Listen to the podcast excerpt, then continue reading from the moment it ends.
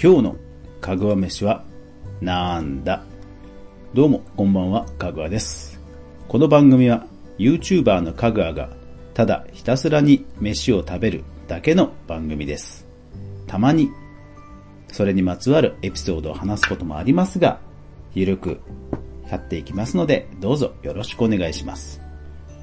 えー、さて今日は祝日ということで皆さんどんな連休でしたか？えー、いよいよ明日からね、えー、平常運行ということですから、えー、今日のかぐわ飯はですね、まあ、元気をつけようと思って、えー、サンガリアのミナクル、ミナクルじゃない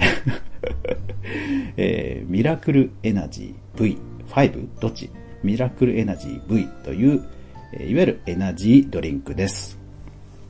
で、エナジードリンクなんですが、えっ、ー、と、これはね、あのドラッグストアで買えるんですね。なので、100円なんですよ。安いので、えー、よく買ってしまいますね。えー、まあ、容量も、あの、モンスターよりは少し少ないので、え飲みきれるかなということでよく買ってしまいます。まあ、あの、エナジードリンクというとね、あまり飲みすぎが良くないと言われますが、実はえー、カフェイン量だけ見ると、缶コーヒーの方が実は多かったりする、えー、そういうのもある、多いんですよね。で、このミラクルエナジー、ミラクル なんだろう、なんでミラクルなんだろう。えー、ミラクルエナジー V は、えー、カフェインが 100g あたり、えー、20mg、なんか20何 mg とかで、えー、缶コーヒーよりは、えー、少ないというものなんですね。ですからまあ甘いので虫歯とかね、注意をしなくちゃいけないんですが、まあまあ、元気をつけたいという時によく飲みます。で、特にこれはドラッグストアで売られてるということもあってか、えー、タウリン、ね、あのー、なんとかいっぱーつってあのあれですね、えー、タウリンっていうね、元気が出る成分、これそう、タコとかにもね、含まれてるんですよね、確かね。そういう成分もあるので、まあまあ、えー、私は結構好きな味で、えー、よく飲んでいます。エナジードリンク多分全般そうかなというふうに思うんですが、まあ飲むとなんか元気になったような気がするんですよね。思い込みというかね。あとはこう、高いものを買うと、高い薬を買うとすごく効いた気になるとかね。何か思い込みによって、まあ結果、自己暗示のような形になって、えー、いい結果になるというような効果ってありますよね。えっ、ー、と、心理学用語、医学用語、どっちかわからないんですが、えー、プラシーボ効果という効果で、これはすごく効く薬ですよと言われて、もらった薬、何の成分もないものでも、えー、効くことがあるそうです。まあそういう心理学的な効果っていうのはね、よく聞きますよね。で、一方でまあ人間のね、体というのは本当にすごいなと、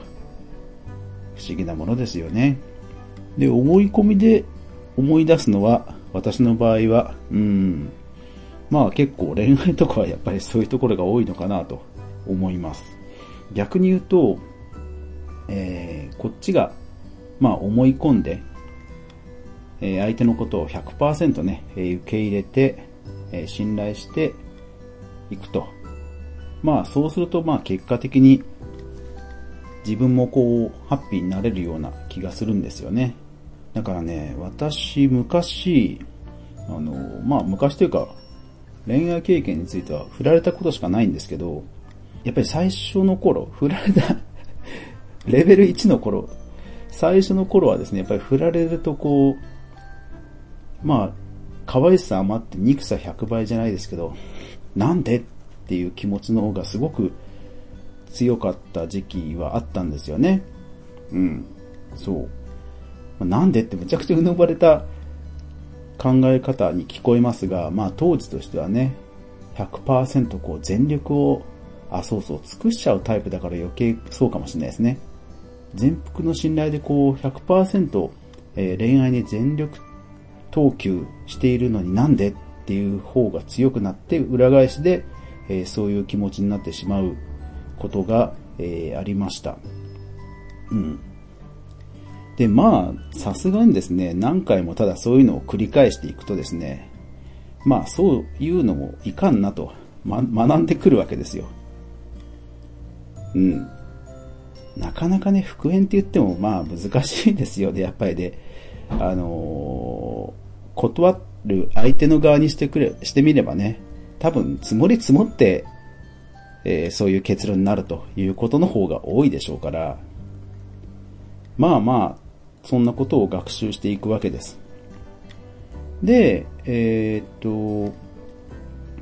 次第に、いつの頃か忘れてしまいましたが、まあ次第にですね、分かったと。うん。今まですまなかったなと。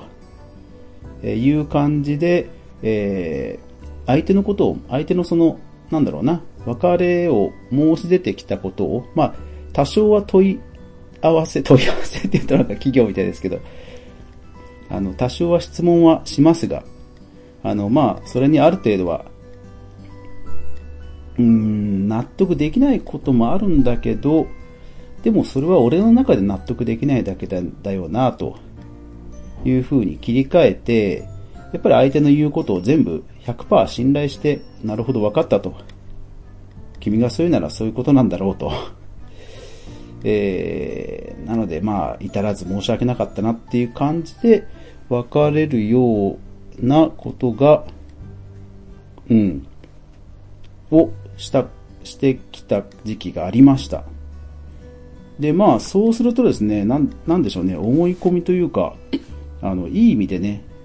思い込みというのを、こう、いい意味で信頼するというふうに置き換えるのであれば、まあ、なんか結果としていい関係に戻れることの方が増えた気がします。結果として。まあ、なんだろう、あのー、別れてからも何か、えー、仕事の連絡が、えー、あるとか、うん。まあ、あとはね、本当に一回 救われたこともありましたしね。うん。まあ、その話はまたいつかするとして、うん。なんでこのタイミングで、奴から電話がかかってくるんだっていうぐらい、神様がえー、不思議なおぼし飯をしてくれた時もあってですね。まあだから、今考えるとやっぱりその、いい意味で思い込む、相手のことを疑わないで、えー、受け入れるっていう姿勢は恋愛では特に大事なのかなと。まあ鈍感力を高める方が結果として自分はハッピーになるんじゃないかなっていう気は、あの、しますね。うん。まあでも、なんだろう、信頼をするって意味では、ね、人間関係は多分全般そうだと思うんですよね。相手を性善説で考えると。まあ私その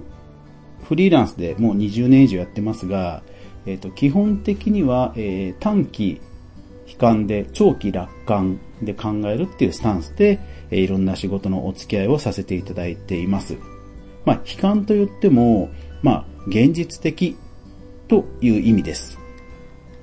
具体的に考えてこれはもうまず無理だろうとかね。そういうことです。そういう意味で結果として否定することが多いの、多くなってしまう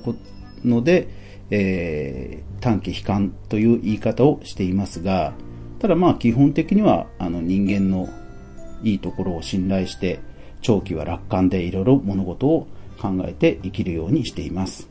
まあ明日は明日の風が吹くというか、えー、止まない雨はないというか、そういう感じで、え生きて、かれこれ、まあ何十年もしてるという感じです。まあだから思い込みもね、えー、信頼っていう、全幅の信頼っていうふうに考えれば、うん、なんか前向きに捉えられると思うんですよね。ですので、うん、基本的には性善説でいろいろお付き合いしていく方がいいかなというふうに思った、えー、連休最終日でした。皆さんの連休はどんな連休でしたか？